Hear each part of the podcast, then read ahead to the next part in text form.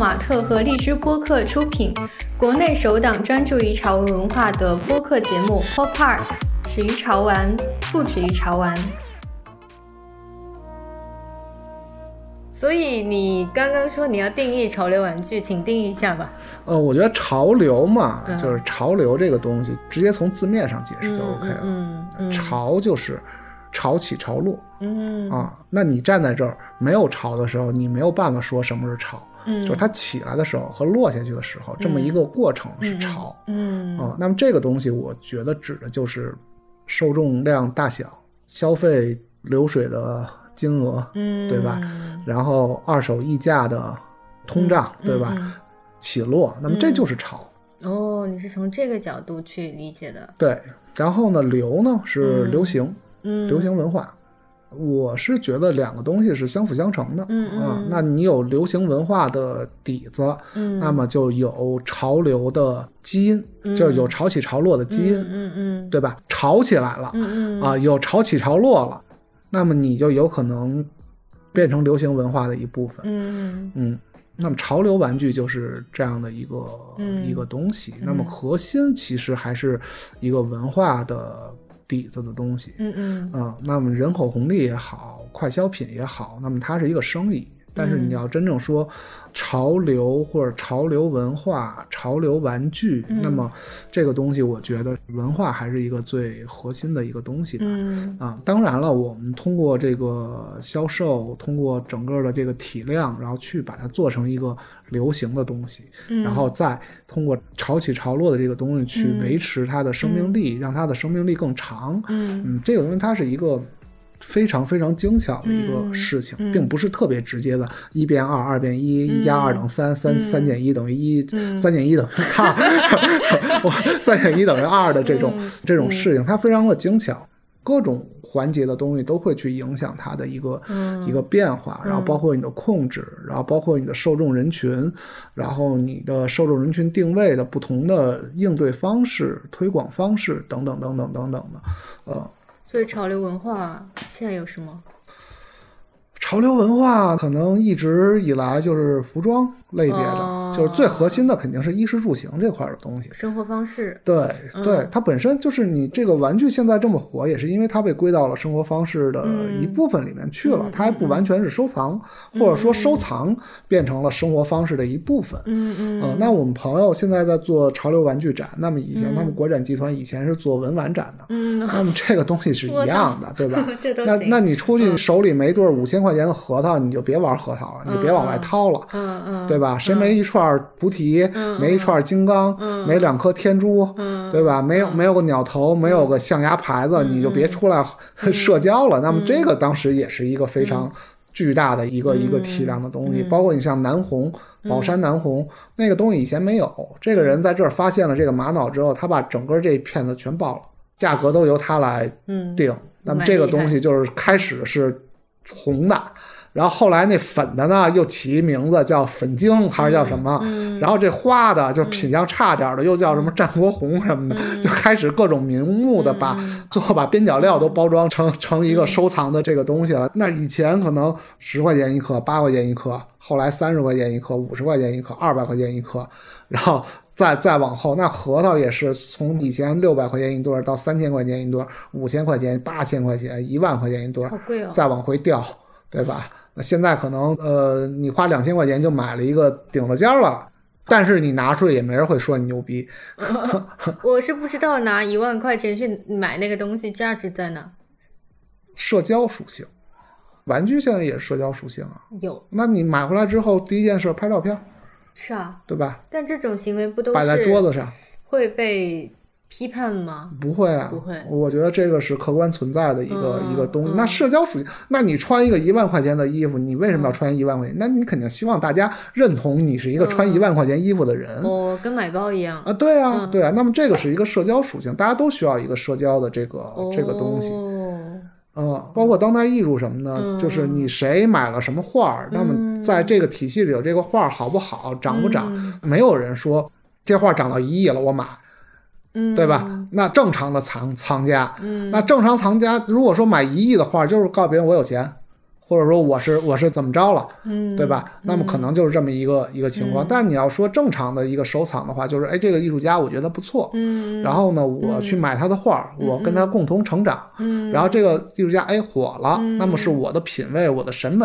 是 OK 的，在藏家的圈子里，大家会有这么一个一个关系。那么他多多少少都是有一个藏家的属性的，那个人又不是机构，对吧？嗯嗯。哦，嗯。嗯，即便说他不给你看，那他也会给别人看，嗯嗯对吧？那比如说之前说有一张画卖了，哎，是游泳池那张还是巨贵的那个？不是号称可能是周杰伦拍了吗？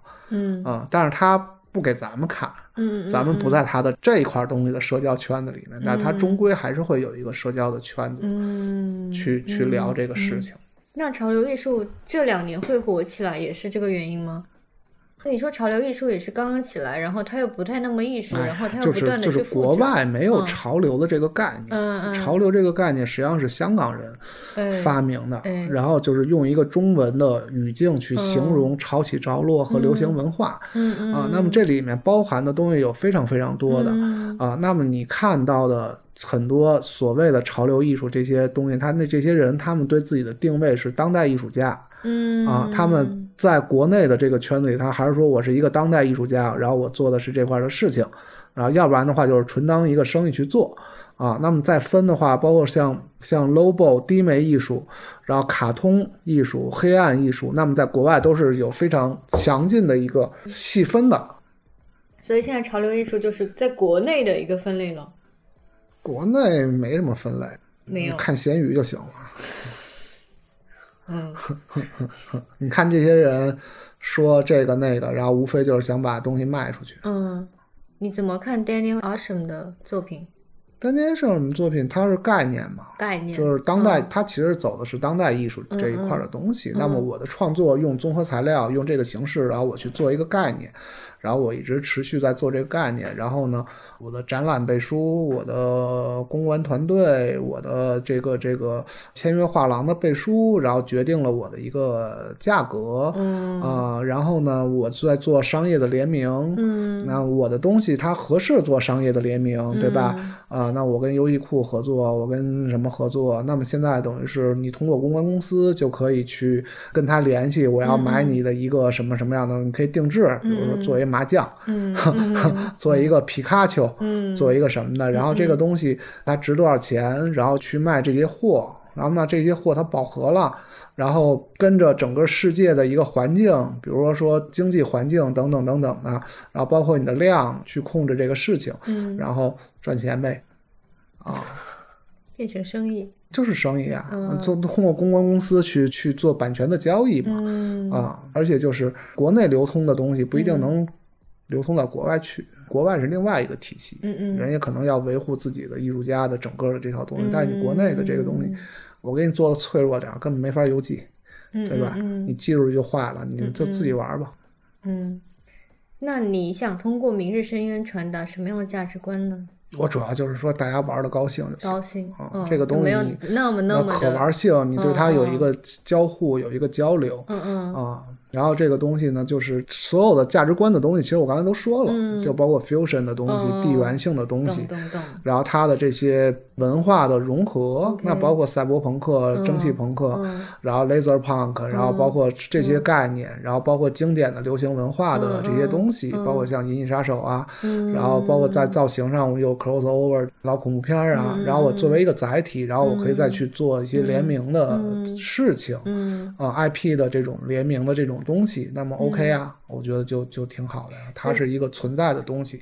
那么你在这个消费的过程中，就会有这个体验嘛，嗯啊。然后我觉得所有东西它是一个相对比较自然的东西。嗯然后呢，你本着一个状态框架去做，然后呢，它的供需关系，然后稀有度什么的，我觉得是一个自然的一个过程。嗯，嗯，所以比如说你融合了这么多东西在里面，大家去共鸣它就不会太难，因为嗯，随便吧，啊，我就是因为是这样的，就是如随便吧，就是如果 如果说我做一个造型，想把这些事儿都说明白，嗯那很难。我要加很多很多的东西，然后大家去一一点一点的解读。但是呢，我现在把它分成很多很多的作品，我可以慢慢的去讲这个故事，嗯我让子弹飞的时间更长。那可能你会通过某一个系列或者某一个融合的点，哎，你说，哎，这个点我知道，他跟 Molly 合作了、啊，然后他在，哎，说那这个牌子挺有意思的，那它是怎么回事啊？那这个系列是怎么回事啊？然后那么大大家就交流，可能说，哦，这个是蒸汽朋克的，啊，这包括我们现在在做跟联天公司合作的那个、那一套，那就是纯蒸汽朋克式的，啊，那么哦，这个是是银翼杀手，哎，银翼杀手好看吗？我再看看啊，那么这个东西我觉得是能推进大家文化的一个前进，然后大家的审美或者是。能更丰富一些吧，我不说、不说这个这个上课的事儿或者怎么着，就是大家可能有机会去了解一些更多的东西，让自己能更有意思一点儿。嗯，对吧？因为每条线索它延伸出来都会有很多很多的有意思的东西，包括克苏鲁。我说，哎，这个都是章鱼脑袋是怎么回事啊？这个可能有克苏鲁的东西。那么包括然后 Lovecraft 他的这个老的克苏鲁这些小说，那么你也可以看看跑团，对吧？那么现在比较火的密室也有很多克苏鲁题材的东西。那么就是说，他的生活就会变得更丰富，精神生活、文化生活，就是给大家嗯，多加一一筷子菜，对吧？就差不多是这么一个感觉。这这个东西我不能强迫的，嗯拿枪指着，明天七点半上课，打铃一响，谁不在谁就得挨揍。然后到这儿上课，跟你讲一，这叫蒸汽朋克。然后说这东西太痛苦了，我的记忆里跟蒸汽朋克有关系的东西就是上课的痛苦，考试的痛苦。那么肯定不是这样做产品。你现在教育也不是说。这种给你一个强强压式的，它也要讲究一个体验的东西，循序渐进的东西。嗯，那么很多东西我我觉得慢慢的去做。你做明日深渊里面会不会有你的教育的理想、文化的传承？呃，我是想就是还是以个人创作为主吧，就是以我的整个的这个思路跟体系，它是在在这里面的。然后呢，慢慢的把它做成一个系列的东西，有解读的余地。啊、然后教育的话，那我觉得可能是动画片出来了，大家爱看，然后里面可能还有一些其他的梗，嗯，对吧？那么我们这边动画片做好了，然后里面可能有星战的梗，有星际迷航的梗，有人猿星球的梗，有有异形的梗，然后还有一些更深的梗，比如文学梗、白鲸啊什么的，还有就文学梗，就是就是就是有很多的，但你不一定非要都看出来。嗯嗯，对吧？它有很多的这种有意思的东西，那么就可能是这样。那有可能就我们会有小说，嗯，然后会有漫画。我现在整个故事它可能是一碎片化的，我们公众号可能就是说谁谁谁写了一封信，嗯然后说了一件事情，然后那么这个事情就是这一套盲盒的一个纲，然后但是我不去细说，可能大概上有一个、有一个时间线的一个东西，有几趴呢？第一趴可能是太空竞赛，平行宇宙里面美苏的太空竞赛，然后那么到底苏联人登没登上过月球？他们说啊，谁是登上过，但是美国人登月之后呢，把一个克苏鲁的蛋放在这个月球上了，然后月球上有很多怪物，然后苏联人在去的时候就都被消灭了。嗯，然后那么我这边还有英雄在那边也消灭了，那么他的儿子可能就是哎，对吧？就是我是这么想的，但是我不能这么说。那如果说我的造型的内容跟不上故事的内容的话，那我生编，我生编的话，大家觉得哎有什么意思？我懒得看。对吧？嗯啊，就恰到好处、相辅相成的一个关系，我觉得就 OK 了。那么第二趴可能是外星移民、火星移民，那么就可能就更多的是我们进入了一个宇宙大航海的时代，然后我们在不同的星球有不同的体验，然后我们有更多的科幻的东西。那么有的可能就是我们在外星怎么生活，那可能第一趴比较打有武装的东西，第二趴可能就更像哎这个小车、这小飞船或者一个生活方式的一个东西。那第三趴可能就是月薪冒险，那可能就是哎有恐龙有有什么的，嗯然后我再再往不同的这个趴里面去补充嗯故事、补充内容。嗯嗯，就跟战锤似的，战锤中古、战锤四万，然后包括什么呢？它是古代的和未来的，然后他们有一个构架，慢慢的去把这个东西填充进去。嗯，嗯，所以是非常丰富的。我觉得就是丰富是我的构架，那么现在就是单品出来，大家觉得好玩儿嗯，就好了。哦，那你说过一句话叫“作为一个创作者，必须不断创作出立得住的作品，才有未来可言”。请问你怎么定义立得住的作品？就是它有生命力嘛，生命力有根、有根源嘛，有来有去嘛。嗯嗯。它就是包括你像意识形态的这些东西也都一样，它分过去的意识形态、现在的意识形态、未来的意识形态，不同的地区、嗯。不同的年代、不同的科技水平、不同的经济结构，那么它的这个东西都不一样，但是总是有垃圾，然后有经典，对吧？啊，那么大家肯定要力求去做一个经典的一个东西吧。嗯，是一个有追求的人。嗯，对呀。嗯，好吧，好吧，好吧，好吧，好吧。那《明日深渊》体现的就是你自己本身感兴趣的一些元素。能说《明日深渊》就是你本人吗？嗯，可以，可以可以，其实差不多。嗯嗯里面虽然说都是在这个故事下边，但是其实每一季的呃盲盒，它的主题和方向都会有区别。比如第一期的话，可能就是还是偏可爱一点儿，嗯。然后那么第二期的话，可能就会多加一点这种科幻的元素，嗯。然后第三期跟联天光司合作的这个，嗯那可能就是哎变成青蛙了什么的，它可能就更软一点儿，嗯。然后那么再再有一期可能就是、啊这些宇航员都变异了，然后那么嗯。每一个它都是一个经典的美式恐怖电影的一个嗯造型的再演绎，嗯啊、那么可能它就更偏男性男性玩家一点儿。嗯那么整个这个系列，我觉得还是嗯比较开放，还是比较作者式的一个、嗯一个东西。那么我自己喜欢的东西就都加在里面，在里面。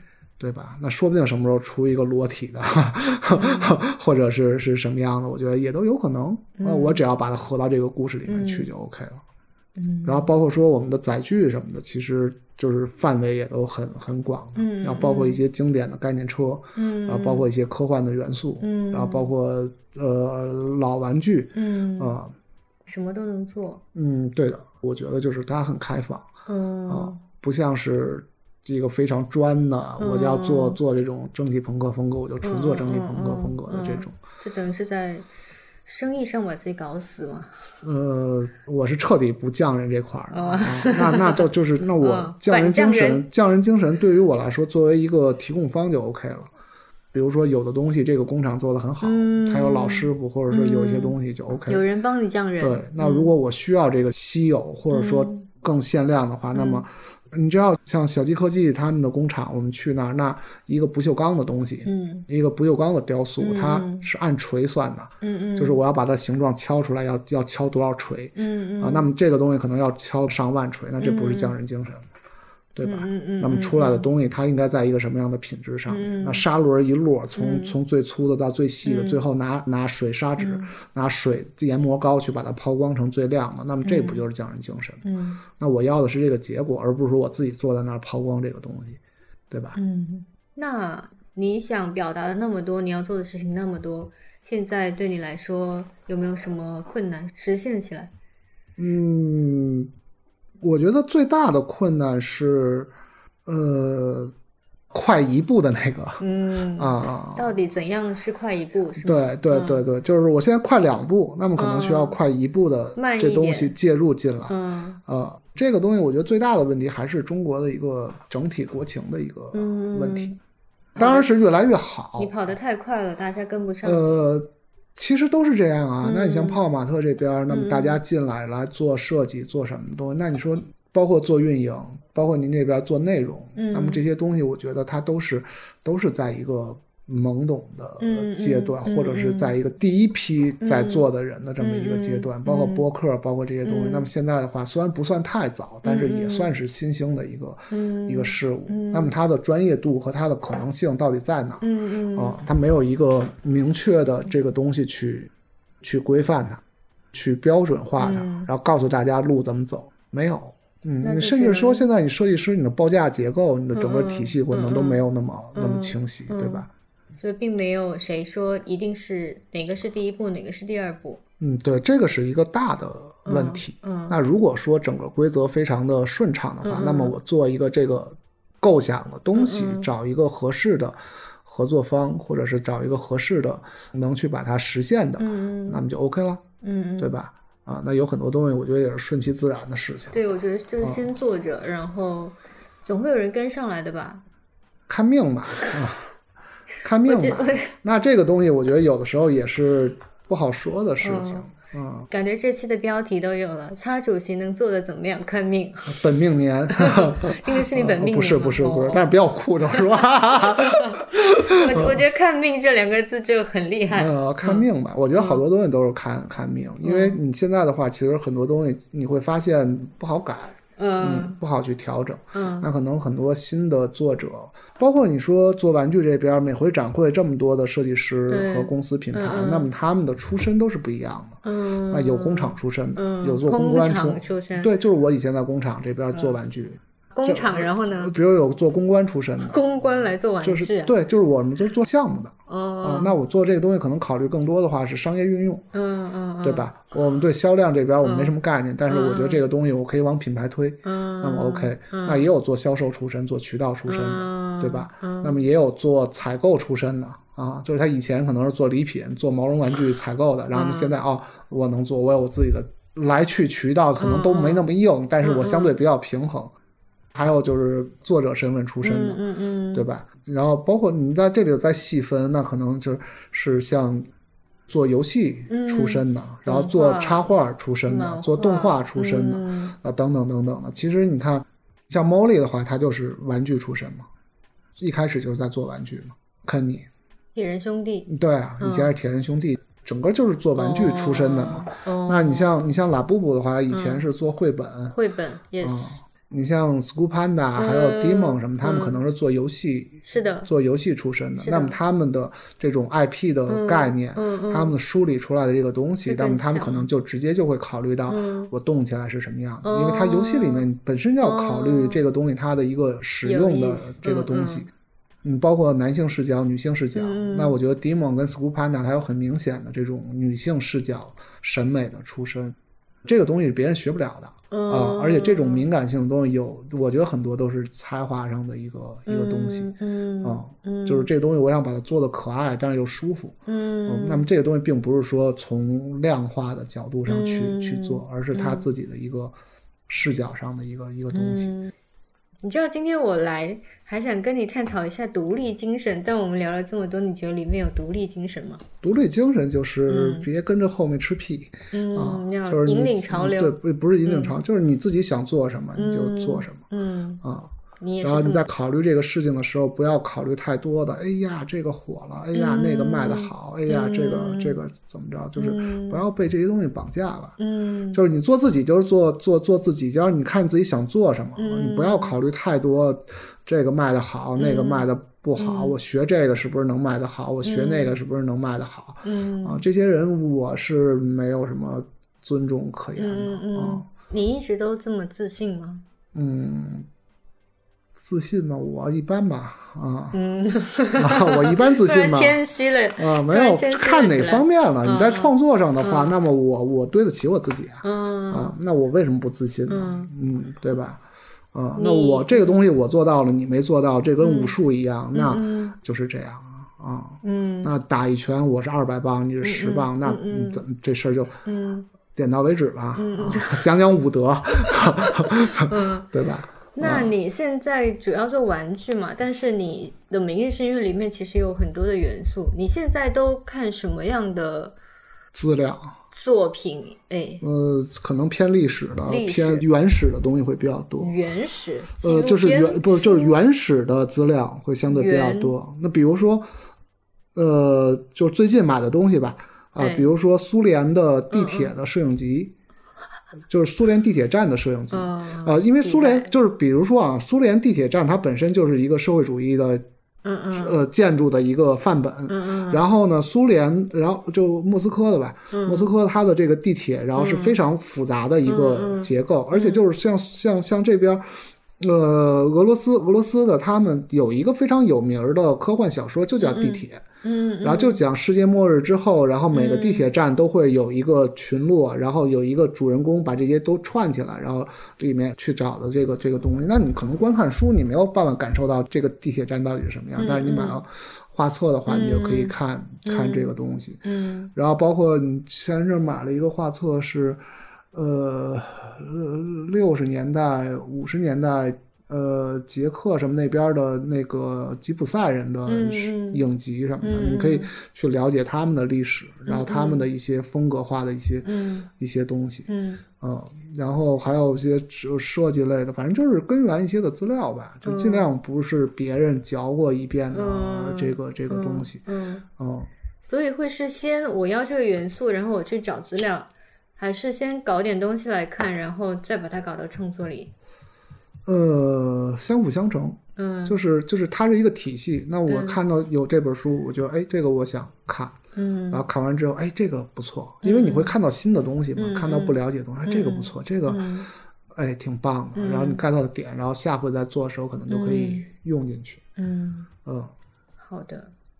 所以你反映的都是以前，因为我最后一个问题是你如何创作出反映时代的作品，所以你哦反映的是以前的时代，不，我的时代特点，我觉得就是 fusion，就是融合，嗯嗯，就是各种东西它的一个融合。嗯啊，当然了，我有一些新的东西我也融合不进去，你比比如说什么，呃，TFBOY，我觉得你这个可以努力一下，会有人买然哦。后什么。什么对，但是人家得授权啊！你刚哦刚商商业接口我留好了，可以的。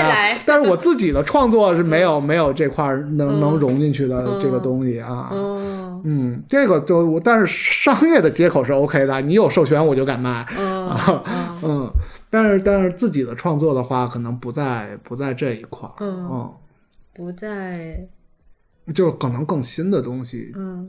就有些我会有一些取舍跟选择吧，嗯。就是可能更快餐的、流，量化的东西什么的，我可能不会去考虑的太多，我可能会更选一些呃生命力更更强一些的东西，哪怕我做一个郭德纲于谦儿，我觉得在传统艺术、传统的这个东西上，我是能 get 到他的点那你要说弄一薇娅，弄一、嗯。弄一你薇娅再上春晚，我觉得他也你他的所谓的这个艺术成就，他也没赵本山嗯。牛逼，对吧？嗯啊，那么你像东北，他还有他自己一套一套嗯整个的嗯美学体系的嗯东西，嗯。对吧？那么肯定还是要更更那什么一点儿。嗯嗯，我觉得很多流量的东西，它可能更是一个运营的手段。嗯啊，那我从我的创作上，我我不考虑这些事情，这个是需要资源配进来做的。我自己去挣吧这个事情，我我挣吧一年全干这事儿，我也挣吧、嗯挣吧不出来，嗯对吧？那我不如把我的时间用在我最擅长的事情上面。嗯，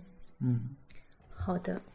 那我们今天的节目就啊，录到这里就差不多了。好呀好呀、嗯啊，那就祝超老师早日在早两步跟早一步之间找到一嗯个好的节奏。啊，就就嗨，嗯，就成了呗，早早日就成了这事儿就完了。早日暴富。嗯，啊，啊，就是说也不是暴富吧，反正就成了。成了。，啊各个方面都成了，那比暴富还还要再高一点，就成了。也就是嗯嗯这人成了，光光是幻想就已经很开心了。早日成，早日呃成。早日成好。嗯好，也祝嗯祝祝各位听众嗯都能买到心仪的玩具，玩的高兴，嗯然后精神生活更丰富嗯啊。嗯，呃，祝泡泡玛特这边越走越好。然后这不是今年 嗯呃去年年底上市，对吧？嗯啊，越走越好嗯啊。好，感谢大家的收听，我们下期再会。好呀，好呀，嗯，拜拜。拜拜，嗯。